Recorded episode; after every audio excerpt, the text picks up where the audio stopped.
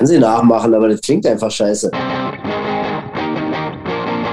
Shortcuts, der Cinema-Podcast für alle Film- und Serienfans, für alle leidenschaftlichen Kinonerds und Streaming-Junkies, für alle Freunde der gepflegten Popkultur und verquerer Interviews. Direkt aus der Cinema-Redaktion im Hamburger Hafen, präsentiert von dem Mann mit der Conehead-Frisur, Philipp Schulze.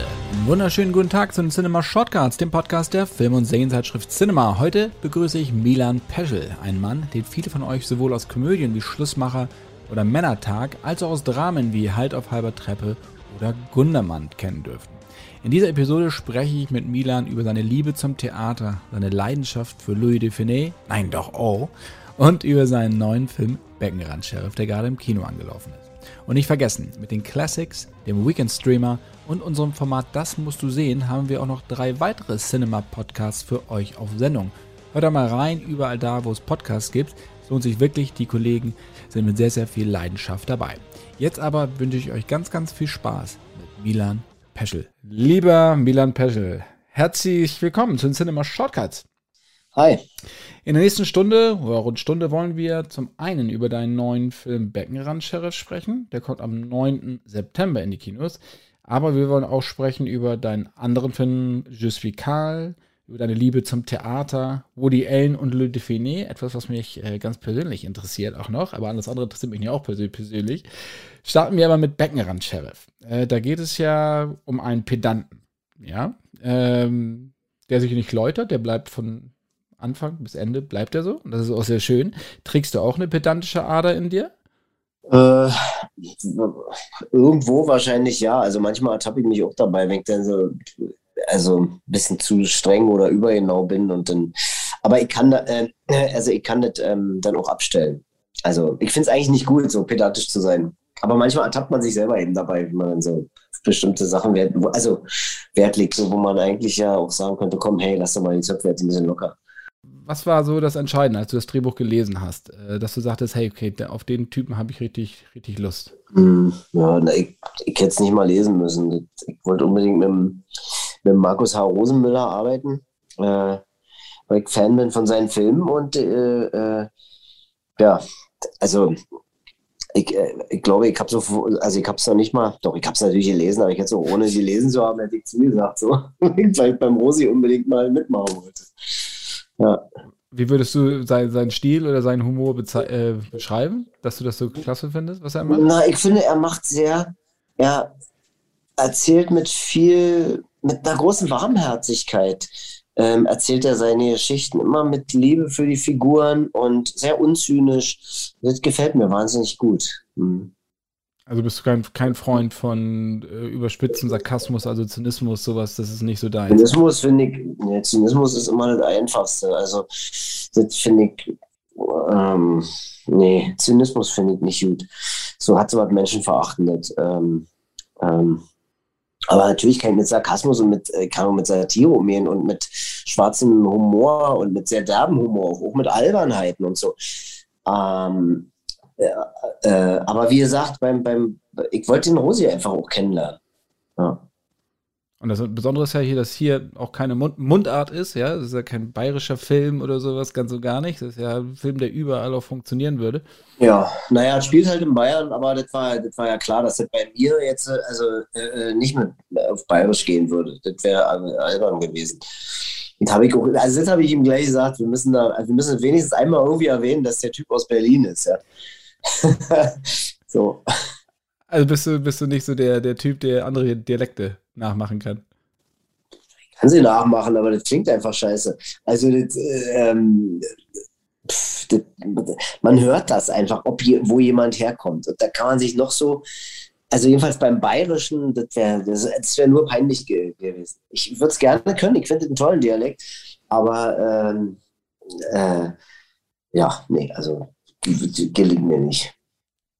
Hast du manchmal, wenn man, wenn du Komödien spielst, weil du spielst ja auch, kommen wir auch später noch zu, du wechselst ja zwischen Dramen, Tragikomödien, Komödien, ziemlich spielend hin und her. Aber so deine, deine Komödienrollen, das sind so die, mit denen du ja vor allen Dingen berühmt geworden bist. Also mit Schlussmacher kamst du sofort wirklich ins, ins Rampenlicht, obwohl du vorher ja auch schon mit Halt auf freier Strecke ziemlich großartig performt hast.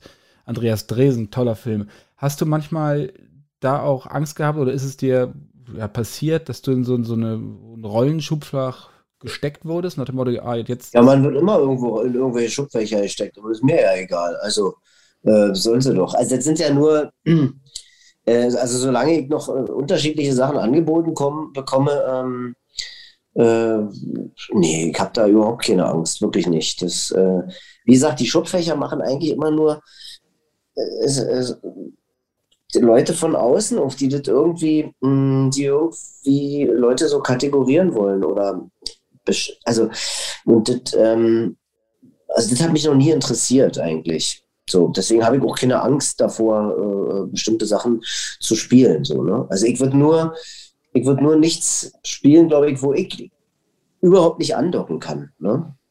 Also thematisch nicht oder von der Rolle her nicht oder so. Also, ja. Was, was wäre das zum Beispiel thematisch, wo du überhaupt gar nicht gar keinen Zugang zu hättest?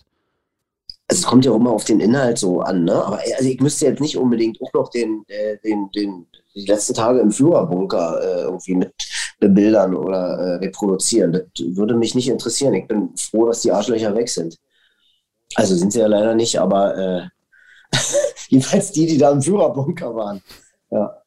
Ganz kurz noch zu diesen, zu diesen Schubfächern, hast du gesagt, dass dich das nicht interessiert. Aber dein Vorteil war ja, ich habe es gerade gesagt, du hast vorher auch was vollkommen anderes gemacht hast. Insofern, dass die Leute nicht an dich gewöhnt waren als töffeliger Kauz, sondern ne, viele Sachen konnten. Das war war das dann auch dein Vorteil, dass du nicht wirklich immer die Sachen dann plötzlich zugeschickt bekommen hast? Ja, auch weiß ich gar nicht, ob das. Äh, äh, also, wenn ich ehrlich bin, habe ich darüber nie nachgedacht, großartig. Erst halt Leute irgendwie so Fragen stellen. Ähm, ähm, weiß ich nicht, ja. Vorteil. Ich glaube, dass viele, ich glaube, es gibt viele Schauspieler und Schauspielerinnen, die das können, ja. Äh, nur sie werden oft nicht dazu aufgefordert oder beziehungsweise wollen selber so die sehr stark die Kontrolle behalten darüber, wie die sogenannte Karriere jetzt läuft und so. Ich halte wenig von Kontrolle und äh, äh, äh und das, das andere fällt mir im Laufe des Gesprächs wieder ein. Äh, also hattest du nie so was, was Kontrolle angeht, also hattest du nie so einen Karriereplan, wo du sagst, also das und das möchte ich machen, dann nee, und dann? Nö, hatte ich nie. Ich wollte immer die machen, die Sachen machen, die im Moment irgendwie möglich erscheinen und die mir auch eine gewisse Freude machen ähm, oder die, die äh, Überleben in einer Stadt wie Berlin sichern, also so finanziell ja, also nee, ich habe da, nee, ich finde, also ich bin da bisher auch immer ganz gut gefahren, dass ich nicht irgendwie einen Plan habe, sondern das so und so muss es lang gehen, weil dann fängt man an zu kontrollieren und dann muss, muss man bestimmte Dinge äh, dann machen, die man glaubt jetzt machen zu müssen, weil dann das und das passiert. Äh, finde ich so uninteressant. Also Leben ist ja gerade so, dass, dass die Sachen, also dass die Sachen so, dass die Sachen so passieren einfach und dass man auch überrascht wird. Also nie, das hattest du nie, weiß ich was, Panik, wenn du mal, wenn du mal ein halbes Jahr Durststrecke warst? Nee, mhm. nee hatte ich nie. Mhm. Gab es das denn überhaupt Durststrecke? Weil du machst ja sowohl Theater als auch Fernsehen als auch Kino. Also eigentlich bist du ja in ziemlich vielen Bereichen sehr gut. Nö, gab es eigentlich nicht. Nö. Ich, ich, auch, ich war ja auch mal fest am Theater engagiert und habe dann aufgehört. Äh, da habe ich mir da auch eigentlich keine Sorgen gemacht. Äh, meine Mutter hat sich ein bisschen Sorgen gemacht, so, aber auch nicht lange. Äh, ähm, nee, nee, hatte ich eigentlich nie. Mm Du hast Theater angesprochen, du hast, du hast ja am Theater auch gelernt. Und zwar nicht Schauspielerei, sondern du hast äh, Tischler gelernt. Mhm, genau, ja, Tischler für Dekorationsbau. Kannst du ein bisschen erzählen, wie das, äh, wie das dazu kam? Weil das ist ja erstmal schon ein ungewöhnlicher Werdegang, dass ein handwerkliches am Theater und dann, also hinter den Kulissen und dann wechselst du nach vorne. Ja, ist leider ungewöhnlich, ne? weil es würde vielen, also würde äh, vielen Kollegen auch gut tun, mal die andere Seite so zu kennen und so, also dass man das im ganzen, im ganzen Umfang kennt, wie so ein Theater so funktioniert, ja und was an verschiedenen Orten so geleistet wird. Und das ist ganz gut, dass ich das so von beiden Seiten eben kenne. Ja, wie kam es dazu? Ich, ich, ich, ich, ich durfte in der DDR kein Abitur machen, so, ne? Also weil ich, weil ich nicht, ähm, ähm, also ich hätte machen können, aber dann hätte ich mich verpflichten müssen, was Bestimmtes zu studieren. Das wollte ich nicht. Ich wollte nicht Lehrer werden oder, oder Berufsoffizier oder sowas. Ähm, deswegen ging das nicht und, ähm, und dann musste ich mir überlegen, was ich, was ich mache, halt, muss ich einen Beruf lernen. Und dann ja, kamen wir irgendwie so gemeinsam darauf, dass, also da ich mich immer schon für Kunst und Kultur und Theater und so interessiert habe, dass doch vielleicht Tischler so toll wäre und dann eben am Theater so. Und äh, da hatte ich Glück, auch die Stelle zu kriegen. Und äh, so bin ich dann im Prinzip bei der Bühnentechnik irgendwann gelandet. Ne? Also ich habe die Ausbildung gemacht, zwei Jahre, und danach habe ich dann nicht in der Tischlerei, in der Werkstatt gearbeitet, sondern äh, bei der Bühnentechnik in der Volksbühne in Berlin. Aber wolltest du vorher schon mal Schauspieler werden? Ja, ja, ich wollte schon als Kind Schauspieler werden, in der Pubertät dann nicht mehr. Und dann aber später, so äh, als ich dann da gearbeitet habe auf der Bühne, da kam der Wunsch dann stark wieder zu spielen und, und auch Applaus zu kriegen und so. Doch, doch. Also da hat es mich dann irgendwie wieder hingezogen. Ja. Und warum in der Pubertät nicht? Ja, ich glaube, weil es so ein Alter ist, wo man so, oder ich jedenfalls, da, ich wollte mich ungern so zeigen und aus mir rausgehen. Und äh, also meine exhibitionistische Ader ist da ein bisschen versiegt in der Zeit. Die hast du aber später wieder entdeckt. Naja, braucht man ja ein bisschen als Schauspieler, ne? Also ist ja eine gewisse Form von Exhibitionismus ist ja durchaus auch enthalten, wenn man sich immer zeigen will, andere zum Lachen, zum Weinen bringen möchte und so und oder eine gewisse, gewisse, gewisse Form von Narzissmus, dass man ja, man steht ja schon sehr, also kann einem passieren, dass man sehr so im Zentrum der Aufmerksamkeit steht. Jedenfalls solange so ein Take läuft. Du bist ja auch, ähm, hast ja später dann auch eine Schauspielschule besucht. War es da also war es für dich schwer, da quasi dann dich davon zu lösen, von dem Handwerklichen, zu sagen, okay, also jetzt muss ich mir wirklich was von mir zeigen, jetzt muss ich irgendwie das Innere nach außen kehren? Ach, Schauspiel, nö, Schauspielkunst ist ja was sehr Handwerkliches auch, ne? Äh, also um bestimmte Sachen darzustellen, muss ich sie ja nicht auch durchleben und erleben, so, sondern ich muss wissen, wie jemand aussieht, der was Bestimmtes erlebt oder durchlebt. Und ähm, aber wie es in mir dabei aussieht oder woran ich denke, das, ähm, das muss ja niemand interessieren. Das muss nur, ich, muss nur so aussehen. Also bist du schon, also weil es gibt ja verschiedene Arten von Schauspiel. Einmal die, die halt diese Erfahrung durchleben, indem sie halt in ihrer eigenen Vergangenheit wühlen, wie Method Acting, ähm, aber dann auch die, die beobachten. Also gehörst du eher zu denen, die beobachten? Ich gehöre eher zu denen, die beobachten, würde ich sagen. Ja, ja. Also man, natürlich ist es gut, manchmal so bestimmte äh, Sachen so hervorzuholen, so irgendwie, aber ähm, Tja, wenn ich so nach traumatischen Erlebnissen oder so suchen müsste, könnte ich lange suchen. Also die habe ich einfach nicht. Äh, ich beschäftige mich lieber mit den Traumata, indem ich Sachen spiele, die vielleicht Traumata auslösen, ja. Aber weil du vorhin den, weil du vorhin diesen Dresden-Film angesprochen hast, ne? Also ähm, ich habe ja da jemanden gespielt, der, der, der also tödlich erkrankt ist an, an einem Hirntumor und äh, äh, da war es für mich wirklich eben ganz wichtig, ähm, eben das, das darzustellen, ne, wie jemand stirbt. Und äh, ähm, also das hätte mir nichts gebracht, wenn ich da jetzt so versucht hätte, irgendwie so zu empfinden, wie jemand, der äh, stirbt. Weil das, das, das, wäre eher was Obszönes eigentlich und was sehr Geschmackloses, ja. Äh, weil ich gehe ja am Abend wieder nach Hause und bin gesund, ja. Aber jemand, der die Krankheit wirklich hat, der, der, ähm, der, der hat sie und der stirbt irgendwann daran. Okay.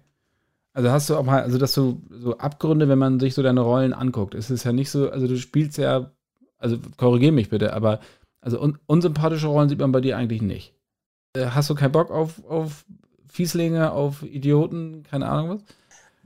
Naja, es kommt immer auf den Kontext an irgendwie, ne? Also äh, äh sind mir jetzt auch nicht so viel angeboten worden, muss ich sagen, aber äh, also um irgendwie ein, Ahnung, äh, perversen, äh, äh, menschenhassenden SS-Offizier zu spielen oder so. Also da müsste ich schon sehr, da würde ich schon sehr genau darauf achten, dass das ganze Paket, der ganze Film aber auch wirklich äh, stimmt und dass, dass dahinter eine, eine äh, gute, richtige, wichtige Idee ist. Ne? Sonst ist es nur eine, sonst ist es so ein Porno eigentlich. Ja? Und darauf habe ich keine Lust. Also und deswegen, ähm, ich sage, habe ja vorhin gesagt, eingangs so, dass ich irgendwie immer andocken können muss. Ne? Ich muss da irgendwas in mir ähm, finden oder ich muss eben die Geschichte wirklich stark und interessant finden. Also natürlich würde ich bei, bei, bei, bei Tarantino würde ich sofort einen Nazi spielen, aber äh, in den meisten Produktionen, die ich sehe, wo Nazis auftreten, finde ich es äh,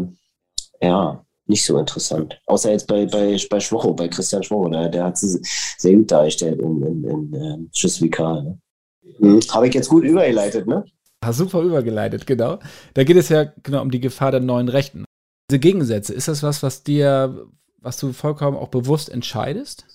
Ja, das kommt so zu mir, ne? Also das, das, das kommt so zu mir. Naja, klar sind alle bewusste Entscheidungen so das zu machen, aber nicht jetzt irgendwie wann was so, dass das so möglichst gegensätzlich immer ist oder so. Ich kann jetzt schon, also das ist nicht so, dass ich da zu Hause irgendwie äh, aus allen möglichen Genres und Ecken so zehn Drehbücher zu liegen habe und jetzt suche ich mir aus, aus, jeder Ecke irgendwie was aus oder so. So ist es auch nicht. Äh, ähm, nee, das ist auch zufällig und ich habe aber auch, auch viel Lust. Ne? Ich bin ja, ich habe ja das Glück, also, ähm, dass, ich, dass meine Arbeit spielen ist. Also ich muss ja nicht mal sagen, ich gehe arbeiten, sondern kann sagen, ich gehe spielen. Äh, und das, ähm, und das, das liegt dem Ganzen zugrunde. Wir sind Spieler, wir spielen. Und äh, man möchte halt, äh, je größer das Kinderzimmer ist, je weiter das ausgebeult ist, sozusagen verschiedene Richtungen und Spielecken, umso schöner ist es, ne? umso abwechslungsreicher ist es auch. Und finde ich, ich finde das ganz toll. Beim, beim Kinderfilm kann man ein bisschen mehr dem Affen Zucker geben, ne? Und äh, äh, ein bisschen übertreiben auch mal und so, ein bisschen größer spielen oder mehr mit den Augen rollen oder so. Äh, ja, beim, bei Jusvikal muss ich dann natürlich wieder andere Facetten zeigen und so. Ich finde das wahnsinnig luxuriös, also so, ähm, also so mein Geld verdienen zu können. Ne? Erklärst du es auch so deinen Kindern? Ich gehe spielen? Ist das so? Äh, ja, eigentlich schon, ehrlich gesagt. Aber den muss ich dann nicht mehr erklären. Die sind ja schon äh, Anfang 20. Okay, ja gut, den, dann vielleicht nicht mehr, aber als, ja. sie, als sie noch kleiner waren wahrscheinlich, oder? Ja, ja. Haben das dann nicht so ja. verstanden wahrscheinlich. Nee, damals habe ich schon noch, noch gesagt, ich muss arbeiten oder so. Also, aber inzwischen denke ich immer mehr, dass das große Privileg ist eben, dass man da eben, dass man spielen geht, ja, dass man spielt. Ja. Damit, damit das in der Kita und in der Schule auch richtig ankommt. Nicht, dass es heißt, der Vater geht spielen. ich ich habe mir eigentlich auch nie Gedanken gemacht, was wo ankommt. Na, natürlich. Ähm, du hattest gesagt von mir, du müsstest an deine Rollen andocken. So. Trifft das auch auf deine Partner zu, also auf die, auf die Rollen der, mit denen, denen du spielst? Nein, nee, das muss. Nee, also ich, nee, also ich, die Rolle, die ich spiele, da muss ich irgendwie andocken können. Ne? Und da muss ich aber natürlich an die Partner andocken können. Also das ist natürlich immer gut, wenn man, also ja, das ist wie beim Tennis. Also wenn man mit dem Weltranglisten ersten und dem zweiten Tennismatch sieht, ist es natürlich spannender und interessanter, als wenn man ein Tennismatch sieht zwischen dem Weltranglisten ersten und dem tausendsten. Ja, das ist nämlich ziemlich schnell vorbei. Äh, und äh, also das, das ist schon hilfreich, wenn man Leute hat, mit denen man nicht alles besprechen muss, sondern wo man intuitiv, egal aus welcher Richtung man jetzt kommt, also man intuitiv einfach sofort äh, miteinander eben spielen kann. Ne?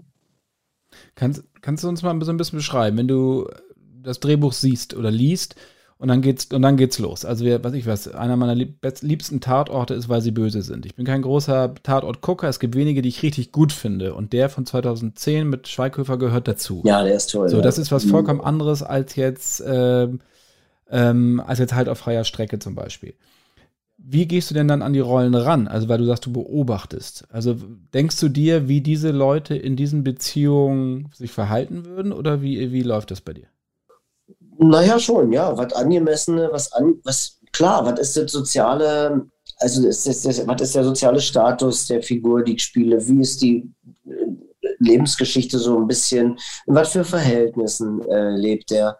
Ähm, was bedeutet es, wenn er sagt, er liebt seinen Sohn? Ne? Äh, äh, und ähm, klar, schon. Und das dann, und das dann möglichst irgendwie glaubwürdig. Also ich will ja nicht von Authentizität reden, weil das finde ich ist ein schwieriger Begriff.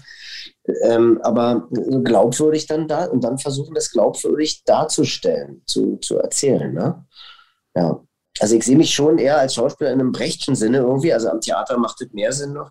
Also quasi jemand, der, der etwas, etwas eben zeigt. Ne? Ich zeige was. So. Du, du bist ja nicht nur Schauspieler, sondern Regisseur auch am Theater. Ja, also das, das, hat, das zieht sich ja die ganze Zeit durch, dass du sehr regelmäßig am Theater zu sehen bist, aber auch hinter den Kulissen bist. Wo wir gerade über, das, über die Herangehensweise an verschiedene Rollen äh, sprechen. Was darf ein Schauspieler bei dir, den du in Szene setzt, niemals tun?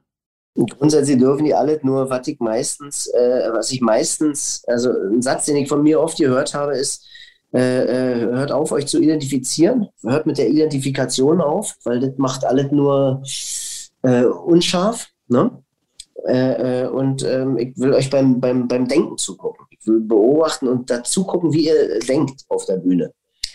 Dann, ist, dann, dann, dann werden die Problematiken, die Gedanken, wird der Witz, wird alles schärfer und genauer. Ist das auch, auch aufs Kino und aufs Fernsehen übertragbar oder herrschen da andere Regeln? Naja, da ist es ein bisschen anders natürlich, weil da bin ich ja als Spieler da, als Schauspieler. Und, ähm, und nicht als Regisseur, obwohl ich mich dann auch manchmal natürlich einmische, irgendwie, wenn, wenn Kollegen, wenn ich merke, die können jetzt Hilfe gebrauchen. So, weil manche Probleme lassen sich ganz technisch einfach lösen, ja. Indem man sagt, mach mal hier eine Pause und dann sagt doch mal die, den Satz einfach zusammen. So, also sag mal alles, so zum Beispiel, so, oder weiß ich. Äh, so technische Sachen eben. Ähm, äh, aber beim Theater habe ich ja mehr Verantwortung, ne? Also so, da, wenn ich inszeniere, äh, da, also letzt, in letzter Instanz bin ich denn der, der bestimmte Entscheidungen so erstmal so jetzt so treffen, treffen muss oder darf. Und beim Film bin ich nur so einer von vielen. So, ne? äh, ähm, also das ist ja nicht mein Film, sondern ich spiele eine Rolle in dem Film. Ja. Aber auch was, was die Schauspieler angeht, also weil du sagst, äh, ich möchte euch beim Denken zugucken. Ist das auch etwas, was man auf der Leinwand, also wenn, wenn du jetzt einen Film inszenieren würdest oder eine Serie oder einen TV-Film, würdest du diesen Ratschlag genauso geben? Puh, das weiß ich ehrlich gesagt nicht, weil ich, also, ähm, weil ich, weiß ich nicht. Kann ich nicht sagen, weil ich, weil ich da noch gar kein Gefühl dafür habe, wie das, wie das wäre, als Regisseur am Set zu sein. Ähm, ähm, ich kriege das manchmal, also ich werde manchmal gefragt, ob ich Lust habe darauf, das zu machen. Habe ich auch, aber es ist jetzt nichts, was so, was ich noch unbedingt erledigen muss, ja. Äh, ähm, dafür ist mir die Zeit, ehrlich gesagt, ein bisschen zu schade, weil man viel Zeit dafür braucht. Deswegen weiß ich nicht so richtig. Könnte schon sein, dass ich auch da so drauf achten würde, auf eine, auf eine, auf eine große Genauigkeit oder so, ja. Aber ähm, eigentlich kann ich die Frage nicht wirklich beantworten, weil ich es noch nicht ähm, erlebt und gemacht habe, ja. Dass ich Regie geführt habe beim Film.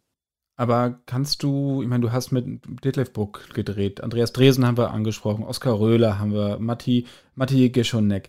Hast du von den Kollegen, also Regiekollegen, auch was für dich übernommen, wie du dann am Theater nee, deine nee, Leute inszenierst? Oder nee, ist das vollkommen nicht. anderes? Nee, war völlig anders. Also beim Theater bin ich wirklich von den Leuten geprägt, von den äh, Regisseuren, wo ich am meisten erfahren und gelernt habe als Schauspieler und sind Frank Kastorf und René Polisch.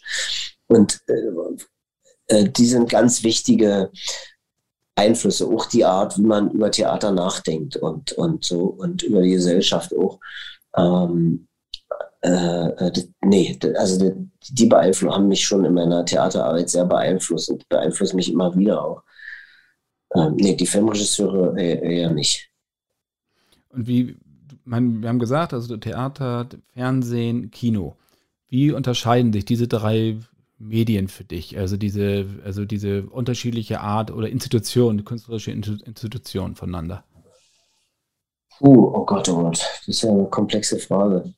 Danke. Mhm. ja. Also eine komplexe Antwort zusammen. Wir haben Zeit, alles ja. gut.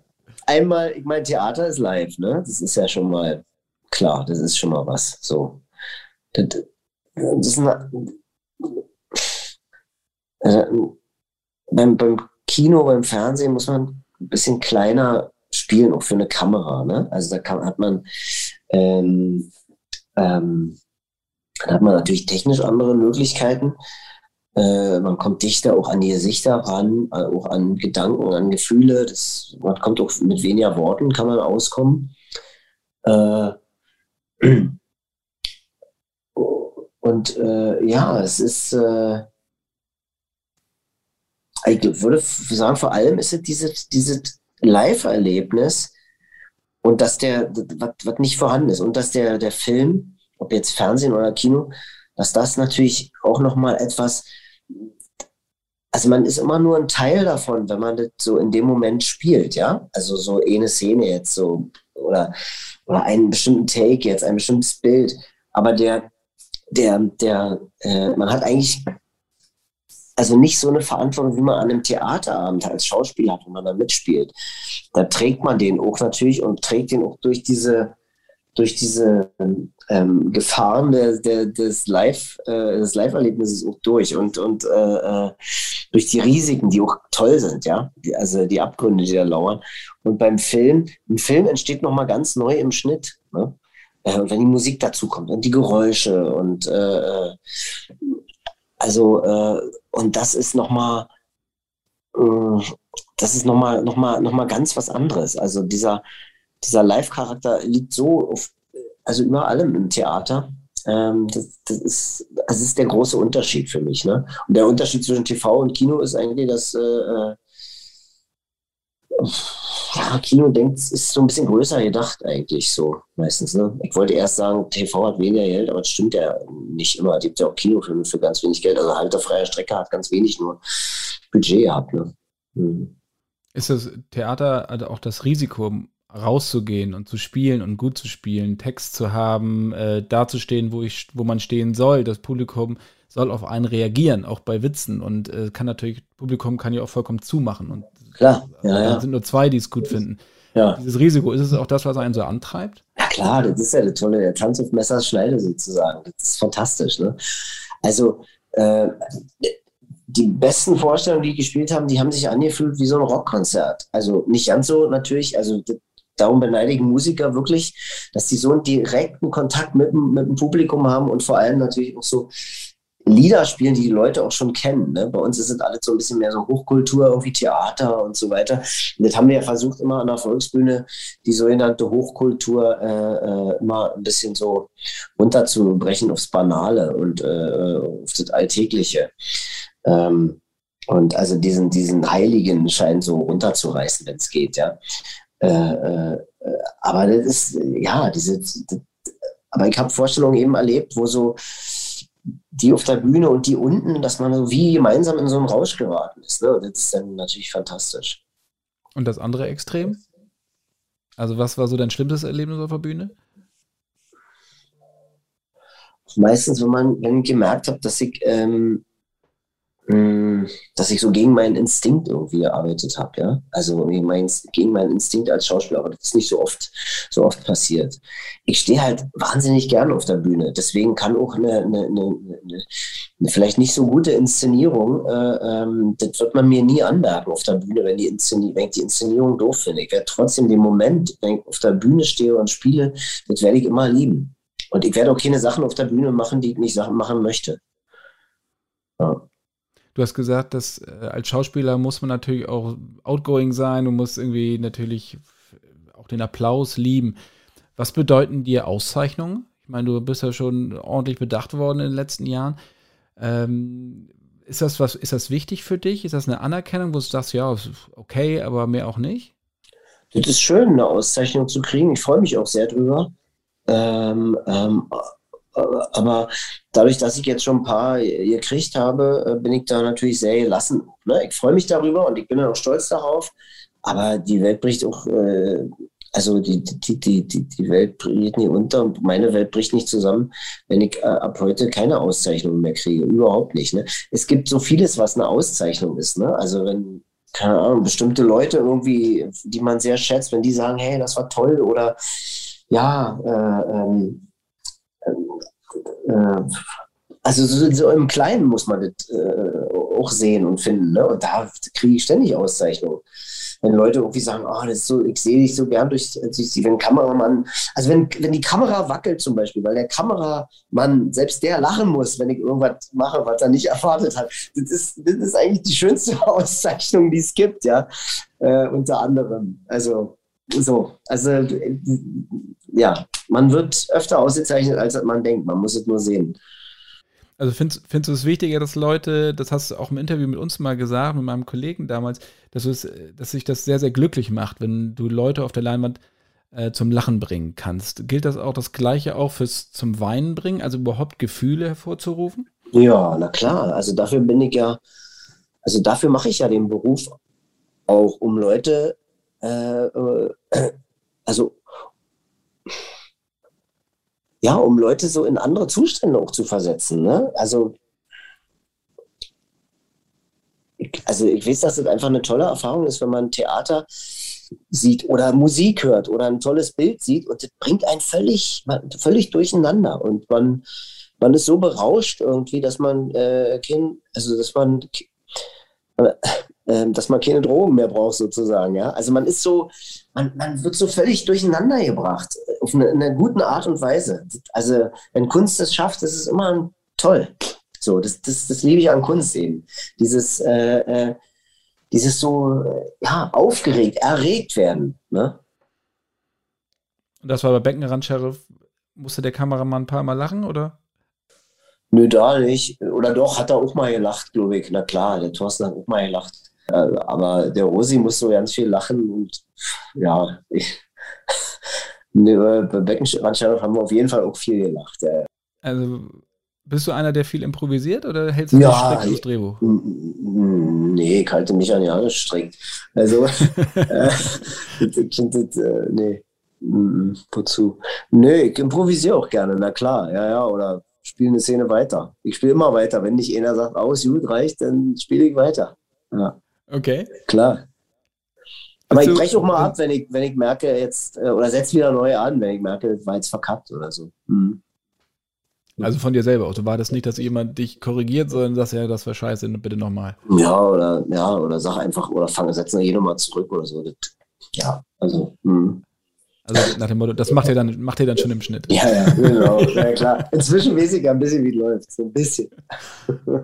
Also, wenn ich da, gerade auch bei Beckenrand Sheriff, ist, ist mir ein Name sehr in den Sinn gekommen, ja. Also, ich, ich finde, da sind viele Louis de Finet-Referenzen mhm. drin. Also, ist klar, einmal, ich glaube, kommt sogar, nein, doch, oh, mhm. kommt sogar ja, einmal. Ja, ja, Aber auch so dieses, äh, dieses Giftswerk, diese Giftswerk-Attitüde, so mhm. dieses Explodieren, mhm. diese Eruption mhm. von. Mhm. War das, war das auch ein Vorbild für dich oder du sagst, hey, eigentlich, das, ist, das passt dir super rein? Ja, also die, die, die, die, die, die Figuren, die Louis de Finet gespielt hat und die Komödien, die wir von ihm kennen, die waren schon eine klare Referenz auch für uns. Ne? So, und daran wollten wir uns auch, hatten wir auch Lust, uns daran abzuarbeiten, so, da so eine Figur entstehen zu lassen, auf jeden Fall. Also das war eindeutige Absicht, ja, ja. Ich finde auch, das, das, ja, das ist auch so eine, so eine Figur, die Louis Define in den 70er Jahren auch sehr gut hätte spielen können. Ne? So, ein, so, ein, so, ein, so, ein, so ein misanthropischer Bademeister, ja. So ein, ja, so ein miesepetriger. Miesepetriger ist besser. Mhm. Was, was, was machst du an Louis Define allgemein? Ich meine, also die ja, also die, die, Vielfalt, die Vielfalt ist jetzt ja nicht so da bei seinen Filmen. Also, wobei Brust oder Keule ist halt auch wieder anders als die außerirdischen Kohlköpfe. Ähm, aber er hat natürlich dieses Cholerische immer mit drin. Äh, dann noch mit kleinen Nuancen. Ich mochte, ja, ich mochte das immer. Ich mochte das als Kind. Ich habe wahnsinnig gelacht über den. Und äh, lustigerweise sind das, erstaunlicherweise ist die Art, wie er spielt, äh, unglaublich haltbar, finde ich. Also die kann man sich auch jetzt noch sehr gut angucken. Ich mag diese total überzeichnete, diese Körperlichkeit, die er hat, ja. Ähm, das hat, das hat mich schon immer sehr fasziniert und ich fand es immer, immer sehr komisch. Also diesen Brachialhumor finde ich schon sehr gut. Und natürlich auch immer, dass, dass er, er hat sich immer zur Verfügung gestellt, dass man über ihn lachen konnte. Ne? Und das, das, die guten Komiker machen das und können das, dass man über sie lacht. Ne? Die suchen geradezu die Bananenschale, um drauf auszurutschen.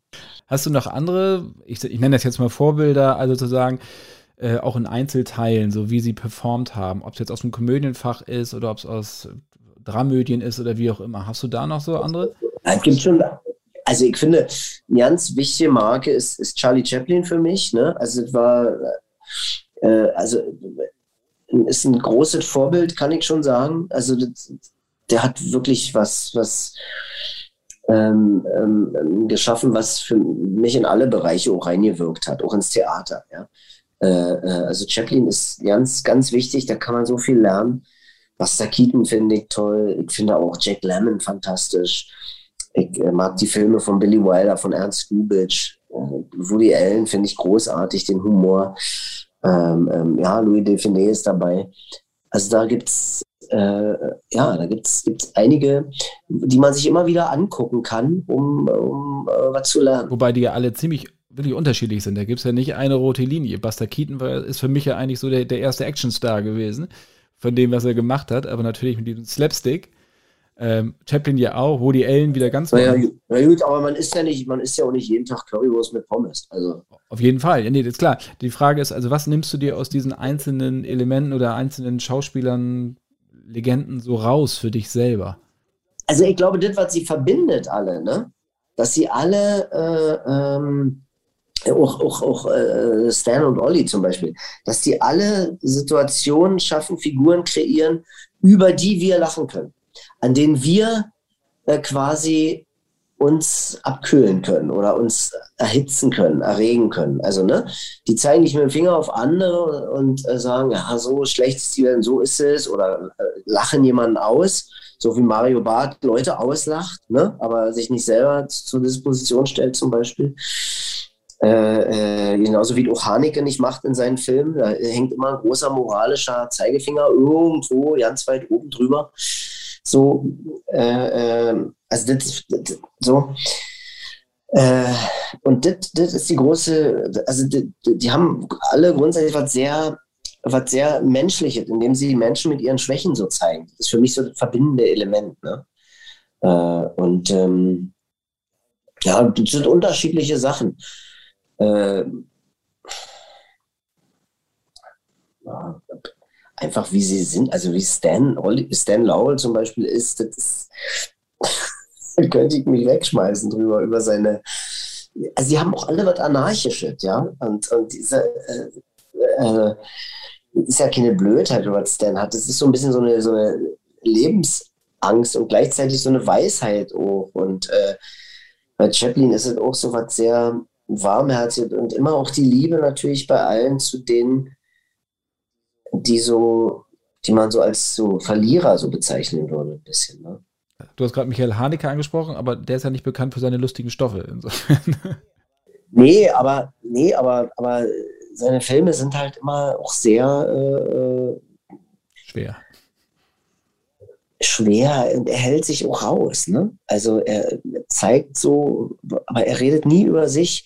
Und das finde ich, ich möchte eigentlich Künstler sehen, die über sich selber reden und die äh, da auch was abarbeiten, so, ja.